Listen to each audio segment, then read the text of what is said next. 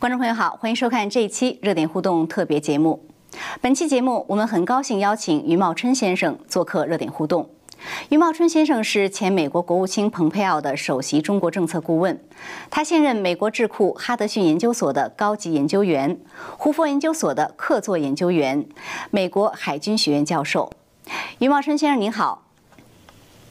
方飞你好。嗯，好，非常高兴于先生能今天请您来做访谈啊，因为一直以来呢，都会有观众朋友在我们节目下方提说，希望我们节目能邀请您来谈谈这个美中关系啊、中国局势啊什么的，所以今天很高兴能有这个机会。我自己我也感觉到很荣幸能够上你的节目，呃，也非常这个呃感谢你的听众的这种鼓励。嗯，谢谢。好的，那于先生，我想呃，先请您来谈一谈啊，就是拜登政府他现在已经是上台已经呃一百天左右了嘛，哈，因为前一阵刚刚在国会做了一个首都的演讲。那其实拜登政府他在上台之后呢，很多方面他是推翻了川普政府的政策和做法，但是在对于中共的这个态度和策略上啊，迄今为止很大程度保留了川普时期的做法，所以外界呢就说这个做法是川规败随。那您认为您怎么看？您认为这是为什么？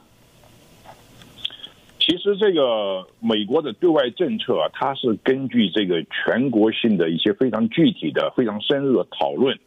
然后呢形成一种这个外交政策。这个政策呢，有的时候呢是在两个政党之间，它有不同的表述。但是在这个过去的几年以来，对中国政策方面的表述方面，两党之间基本上没有重大的分歧。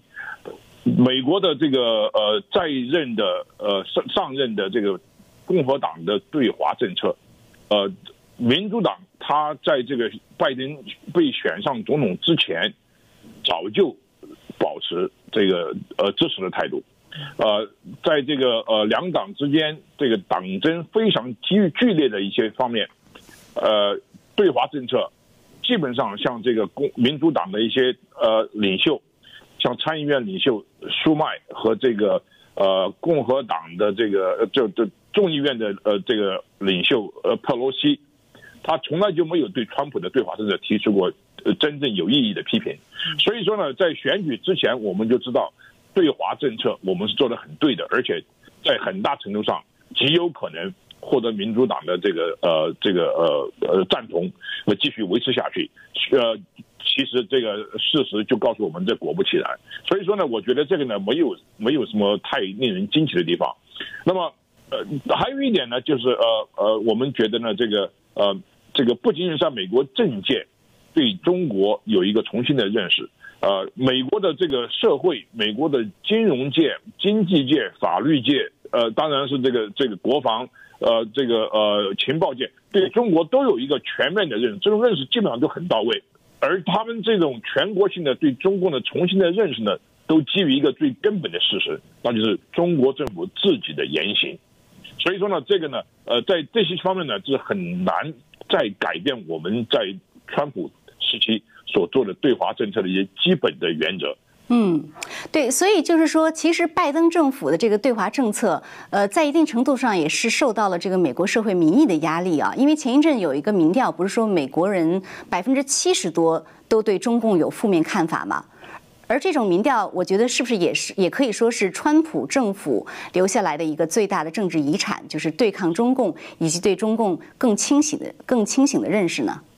我觉得倒不是，这个当然有，当然有这个因素在里面，但是最根本的就是不是说美国突然一下子，呃，这个变得非常的这个，不是说美国政府它现美国这个社会它变得一下子就是好战，非常去喜欢挑毛病，不是这样子的。因为中国政府在最近几年来，他对全世界的一些做法，尤其是在这个疫情犯了之后，中国政府的一些表现。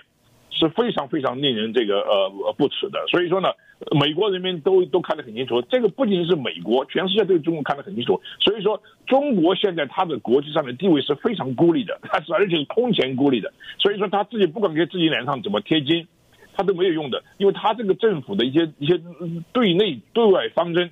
他实在是呃这个呃展现了中共这个政权的一些本质，这些本质都是非常肮脏、非常违反这个国际准则的，在新疆。在这个香港对国内的这个这个呃全天候的这个监控，还有这个在疫情方面的一一些一些一些非常这个不明智的，甚至非常不诚实的一些表现，啊，它都有这这方面的这个这个这个方面呃这这个这个呃启发性的作用，尤其是对周边国家的这个地缘政治上的方方面的一些做法，更加引起世界的警警觉。啊，中国现在它在它在南中国海，它在呃东海，它一动作，不仅仅是美国警觉起来，周边国家都警觉起来，连欧洲、连北约这些国家都警觉起来了。所以说呢，最根本的问题，我们之所以对华政策有相当大的连续性和一致性。是中国政府自己的言行。嗯。确实是这样。另外就是说呢，呃，因为说到前任的这个川普政府，我还想再问一下，呃，我刚才说的这个川普政府留下的这个最大政治遗产啊，就是有有一种分析认为，对抗中共确实是川普政府留下的这个最大的政治遗产，包括将中共和中国人区分开。那您跟前国务卿蓬佩奥是川普政府对华政策的这个核心人物啊，呃，是不是可以说，就是您二位拟定的这个中国政策，也是对铺就今天？这样的局面起了很大的作用。我我当然不可能是完全把这个功劳归在我们自己身上，但是我觉得至少是啊，庞佩尔国务卿是一个非常有远见的一位呃这个呃美国政治领袖，他对呃他的部下提出了一些这个呃建议和这个呃报告，他非常认真的听取，所以说如果报道真的呃很到位。他是毫不犹豫的去推行，去去这个，呃呃，为呃为老为中为美国的老百姓讲清楚。所以说，在很多情况下，你刚才讲的这个问题，中共和中和中国人民是一回事这个是非常简单明白的道理，中国老百姓都知道。但是怎么样把它这个反映在政策层面上，在对华政策上？我觉得这个当然是蓬佩奥国务卿和我们下面给他给他这个呃做参谋这些呃都有起到了我们应该起的作用，这个是毫无疑问的。嗯，对，是，所以我觉得就是这这方面，就像您说的，很多中国人是是有这个意识的，但是对于很多美国人来说，也许这个这层窗窗户纸一点破，让他更能认识到，哦，那很多事情其实是就像您说的是中共政府、中共政权的行为，而不是中国人的行为。对，这就是为什么我们在开始一提出这个的时候，中共当局他对这个事情非常的敏感，他非常的这个这个这个反应非常的这个强烈，而且很暴烈。他觉得这个中共跟中国人民是这个呃是一起的呃不能分开的，呃，但是呢，他也不敢那么公开的那么说，因为他说起来老百姓很多人就不高兴了。那中国在中国大陆这个中国共产党，他最怕的就是自己的老百姓。嗯，所以他的很多政策都是在对老百姓呃采取严厉的这个打压，严厉的这个这个监控，所以整个整个这个国家是把这个他的老百姓监控起来的，呃，他的这个很多的道德行为，他的这个呃日常起居，他的这个呃经济活动，迁居，这个升学或者是这个生育，共产党都是把他自己的老百姓管得严严实实的，所以说这个呢，他不可能说这个共产党。就代表中国人民的利益，中国人民的利益实际上他没有机会表达来公开表述。你现在这个老百姓一公开说这个对共产党不满，那你就是进监狱，这个是毫无疑问的。所以我觉得这这个现实呢是很简单的，能够让美国在政策层面上能够清清楚楚的反映出来，认识到中共的这个政权它的本质，我觉得这个是在川普政府里面的一个很重大的一个呃政治遗产。嗯，确实是这样的，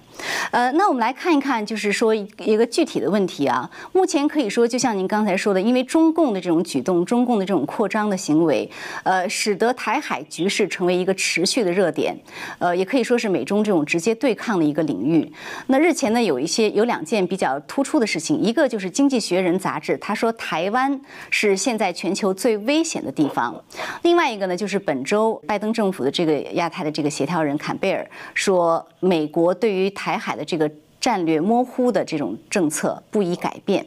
那我想先请您谈一谈，您认为目前台海局势的这个风险有多大？我觉得这个台海局势啊，因为两边它的互动的这个机制啊，基本上是没有什么改变。最大的一个现实是台湾就是一个现状，它没有走向台独，也没有走向这个跟中共讲统一，它就是维持现状。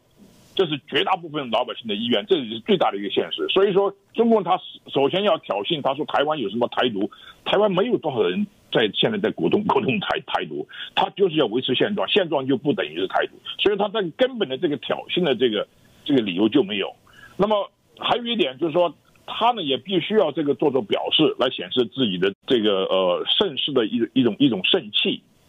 但是这个呢，他也是很不现实的，因为台湾这个 老百姓现在是呃呃做的很好。呃，我觉得呢，这个中共他对台湾呢，他很生气呢，很大的一个原因在于台湾的成功是有目共睹的，而且在世界上越来越呃和呃得人心。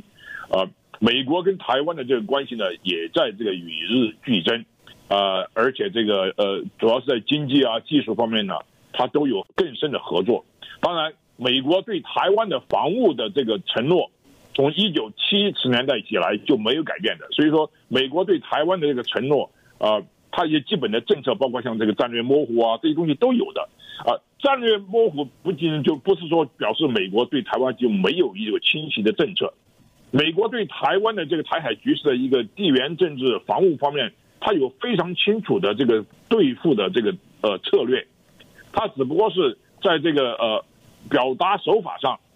他呃不愿意清晰的说出来。那么中国实际上是很清楚的。呃，台湾也很清楚，所以说呢，这个呢，就是很多东西呢，呃，没有必要打这些文字游戏。我觉得这个美国，呃，你比如说他对台湾的武器的销售，他历年来都在增加。这个增加不是说好像是单方面的，美国对台湾的这个武器出售的一个最根本的因素，就是看中国大陆对台湾的威胁的程度，它是成比例的。这个是在一九七九年的台湾关系法说的非常清楚的，中共也非常清楚这一点，所以说呢，没有什么太多的改变。我觉得呢，没有这个呃呃必要去呃故意夸大台海局势的一些一些风险，呃，因为台海局势的一些最基本的防务方面的一些一几步棋，大家都在走，这走了几十年了，没有什么太大的改变。嗯，但是呃，我觉得有一些有有有些分析呢，确实认为就是习近平上台以后呢，就像您说的，就是他在挑衅啊，就是其实这个现状呢，对于现状来讲，是中共在想要改变现状，而且习近平上台以后呢，提出的，比如说十九大提出的什么这个所谓的民族复兴啊，要把这个统一台湾跟民族复兴绑在一起，包括之前呢。呃，他用这种一国两制的这种内涵去代替呃偷换这种呃九二共识，很多方面都让大家认为说是中共在想要改变现状，是中共想要去把这个战略模糊变成战略清晰。那么在这种情况下，如果美国政府依旧保持这种战略模糊的态度的话，呃，是否足以遏制中共的这种扩张和他的野心呢？我觉得我我个人来讲，战略模糊是一个这个呃不是特别明智的一一个手法，在适当的时候应该让挑衅者知道我们清醒的这个呃呃回应应该是什么啊。那么在历史上有很多非常这个呃令人这个不安的教训，就是说由于战略模糊，他这个呃导致侵略者。不顾一切发动战争，像朝鲜战争、像这个伊拉克战争都有这方面的因素。但是我并不觉得在台湾的问题上我们是完全模糊的，啊，我们没有说具体你哪天打，我们几个小时之后就要到台湾去呃增援，没有的。但是我觉得美国要参与在其中，如果这方面的事情发生的话，这个东西是不是模糊的？这是很清楚的。啊，不仅是美国，现在很多的这个美国的盟友，他都有这方面的交道。啊，北约也说这个和平与这个呃呃安全在亚太地区也是他的一种义务。所以说呢，我觉得在很多情况下，清楚的意愿可以用一些比较模糊的这个词汇表达出来，但这种意愿本身是非常清楚的。嗯。那上次我采访另外一位呃呃时政的这这呃分析人士，他说呢，他认为习近平本人是否会误判局势，是会造成台海是造成台海局势最大的不定因素。您的看法呢？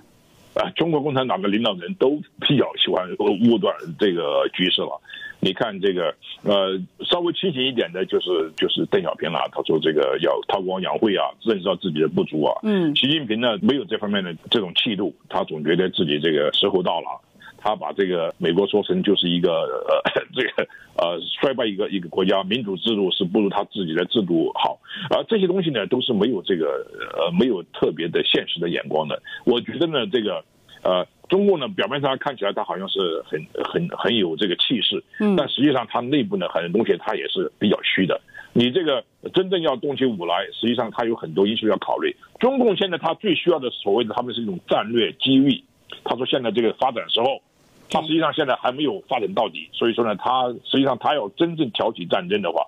他这个战略地位就失去了，他自己也很清楚这方面的事情。而且中共现在在在这个在亚太地区，他跟任何周边的一些国家，他发动军事冲突，其他国家都会合在一起来对付中共。呃，中共因为中共他不是一个人孤家寡人在那儿在那儿跟一个国家呃对，他是跟所有很多国家对。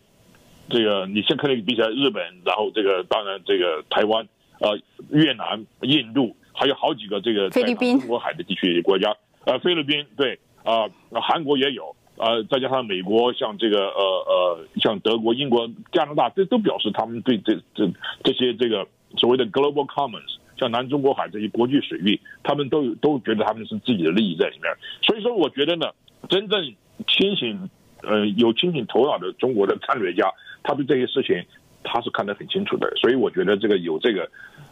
有虚张声势的成分在里面。但是他确确实实有他这个想改变现实的这种意愿，这种意愿跟他的能力、跟他的这个机遇，呃和时机，呃，我觉得这个不是一回事儿。嗯，您认为为什么习近平抛弃了邓小平韬光养晦的这个这样一个对外的策略呢？是更多的是他个人的原因，还是中共整个党的因素呢？习近平是一个理论中毒非常深的一位中共领袖，他很少有这种现实的眼光。你比如说这个呃。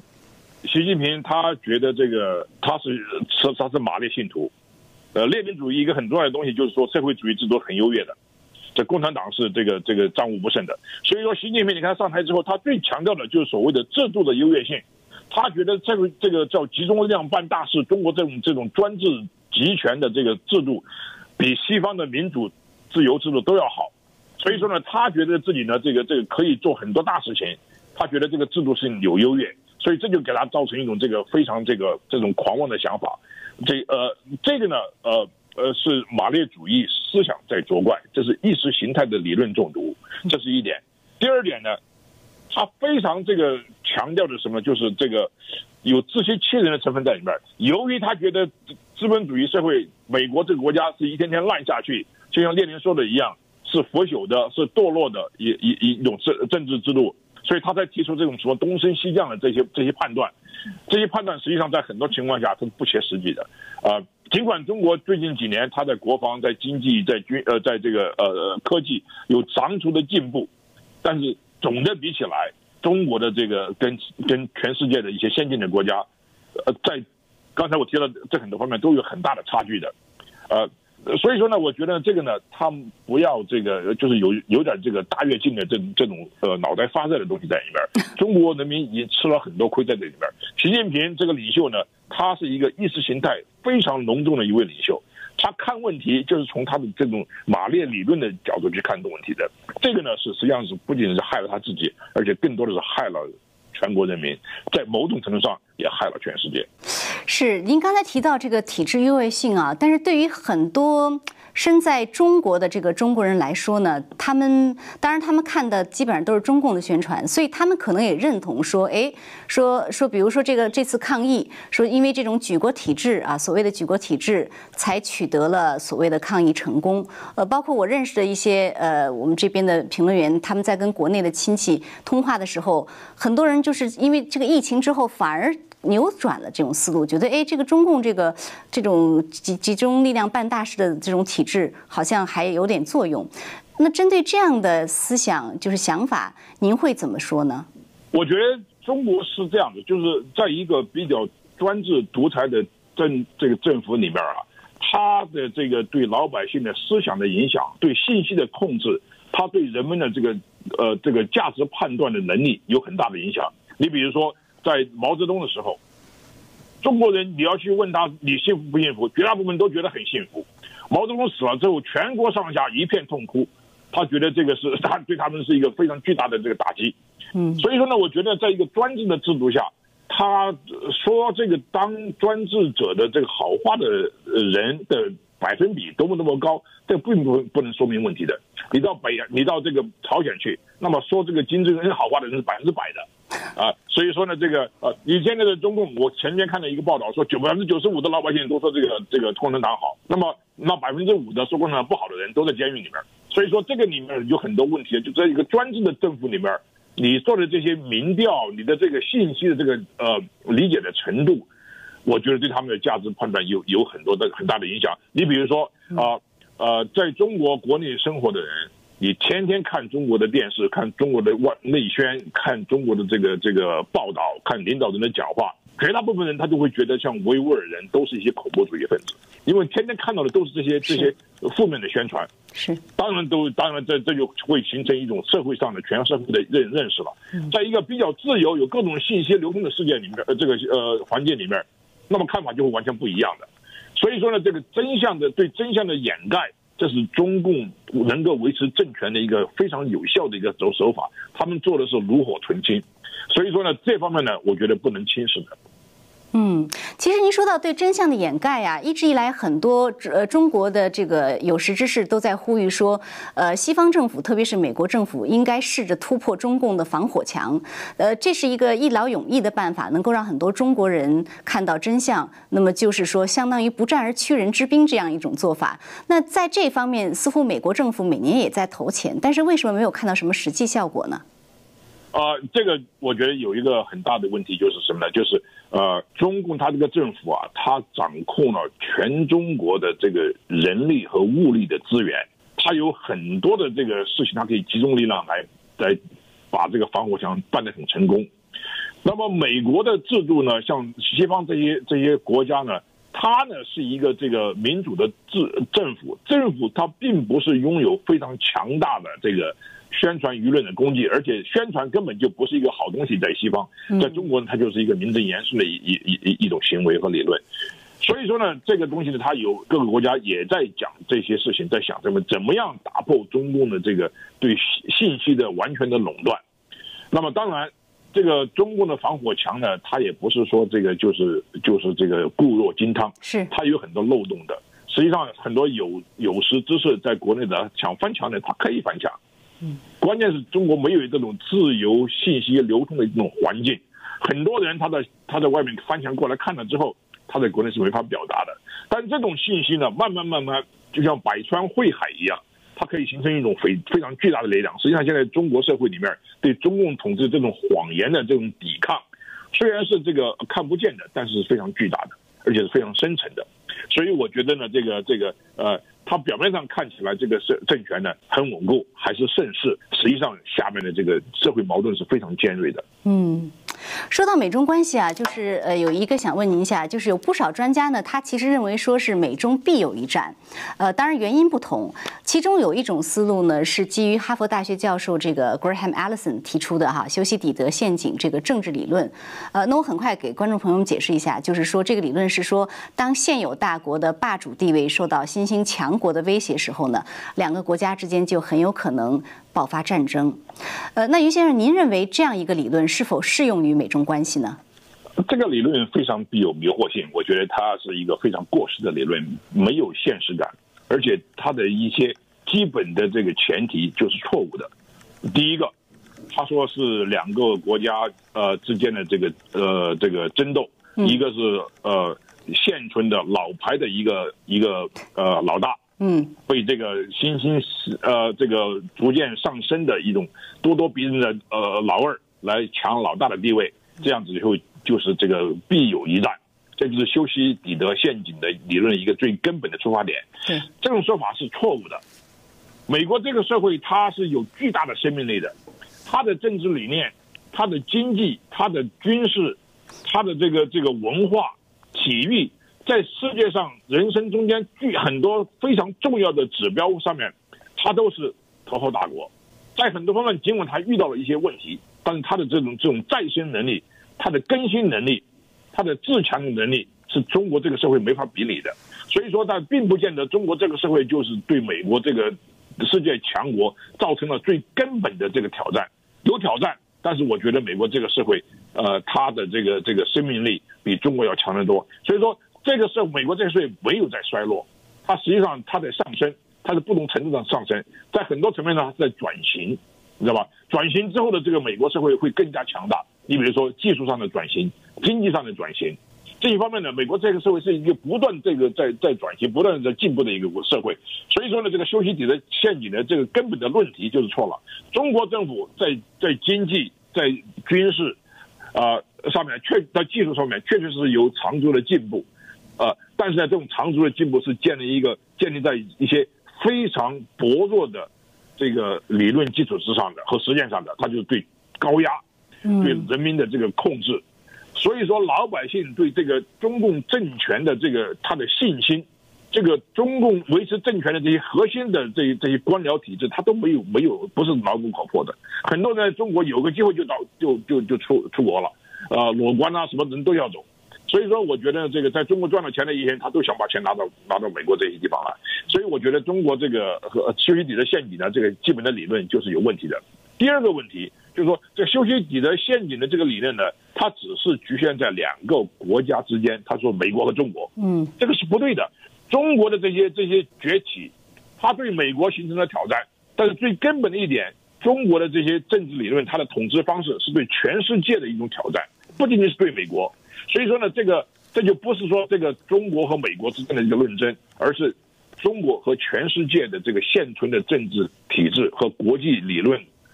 呃，和国际系统，它在进行挑战。所以说呢，这个。呃，你要把它定位到只是在美国和中国这个问题上，这就正好中了中国的圈套。中国他把什么事情都归他把呃中国现在遇到的一些麻烦，归根到底就都放在这个这个美国身上。澳大利亚向中国提出这个好心提出要你要建议去认真研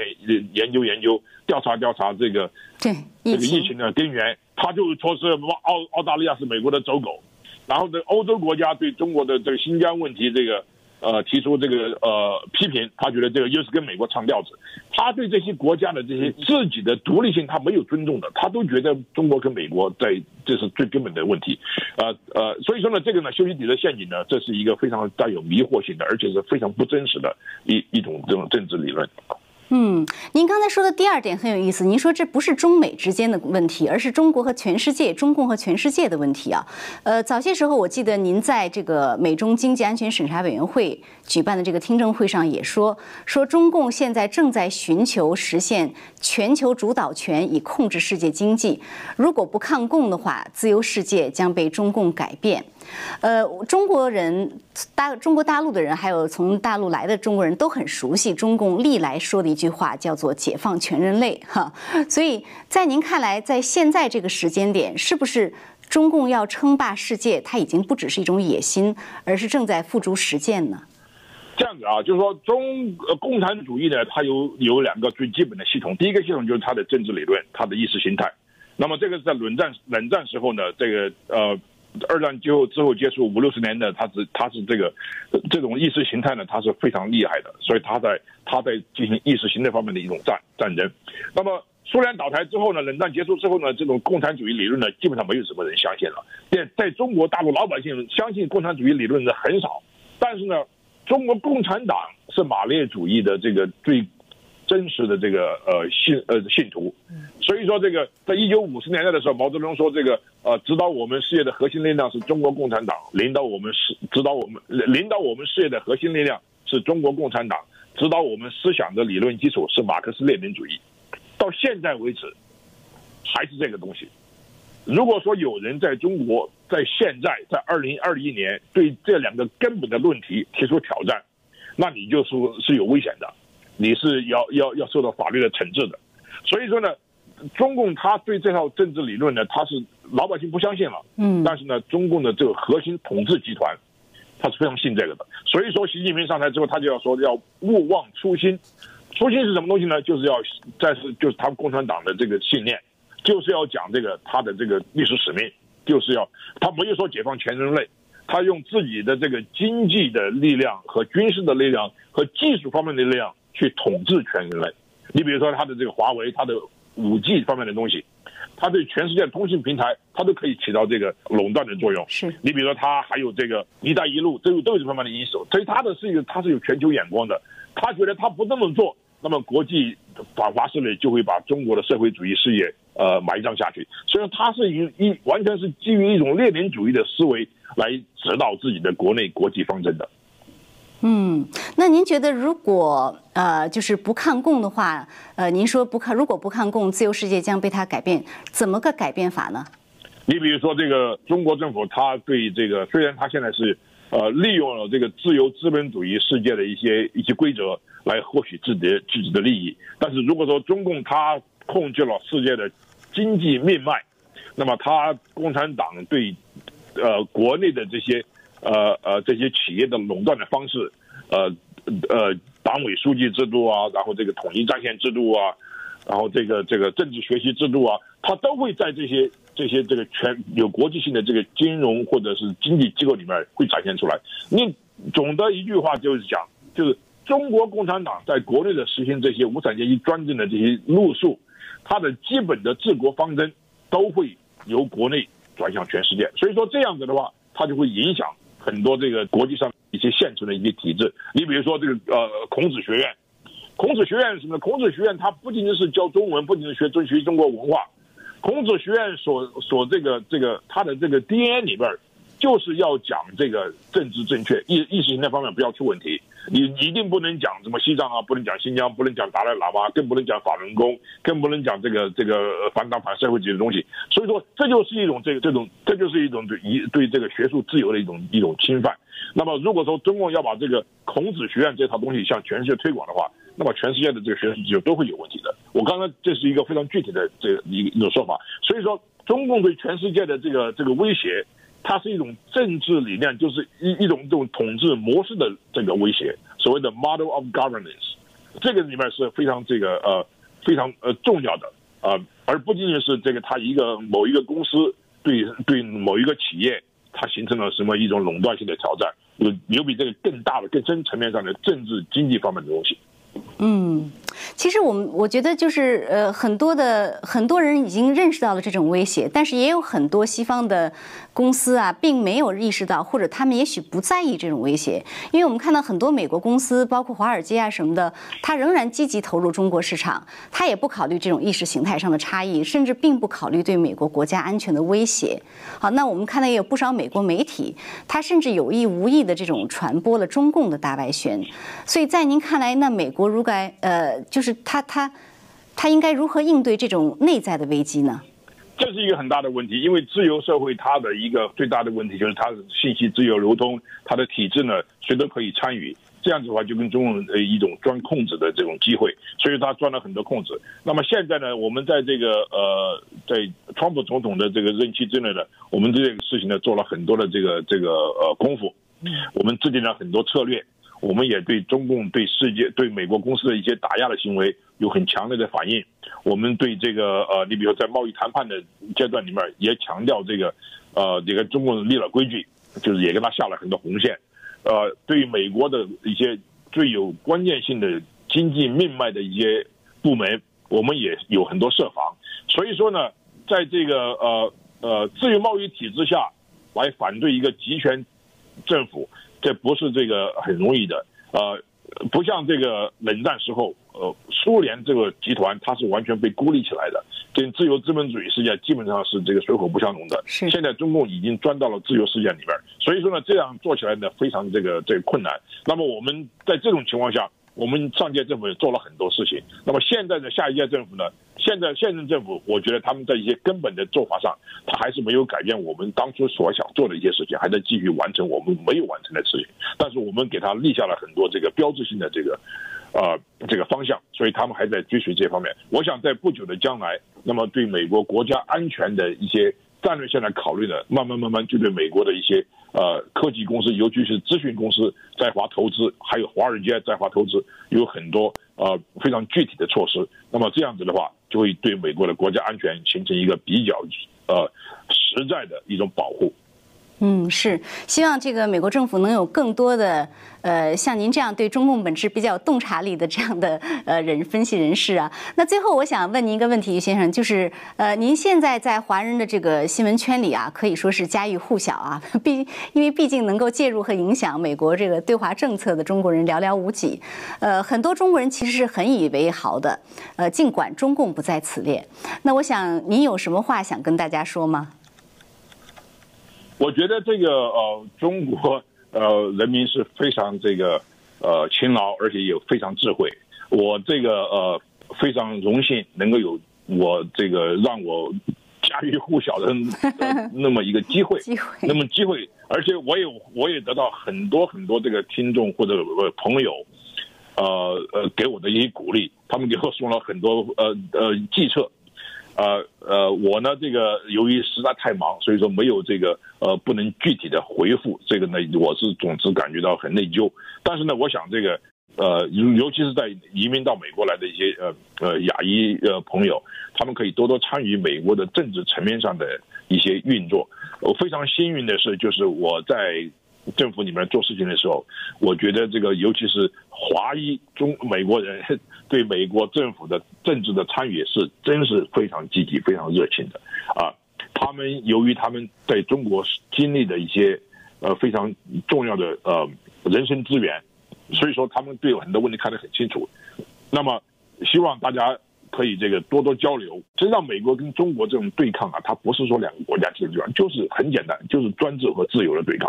所以说这个大家呢，这是美国生活过的人都非常亲切，都有真切的体会。尤其像刚才像方菲你主持这些节目都非常好，慢慢慢慢大家就就可以像这个形成一种比较这个有规模啊，比较有这个方向性的。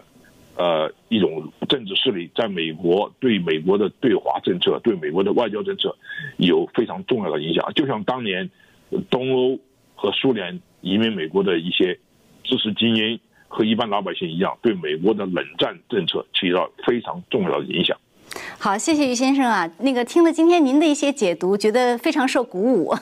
希望下次有机会能够再邀请您回来跟我们继续解读最新的局势。好，不客气，谢谢。好，谢谢。好，观众朋友，那感谢您收看这一期的热点互动特别节目。我们很高兴能邀请到余茂春先生来为我们解读当前的中美关系。好，那节目就到这里了，我们还是下次节目再见。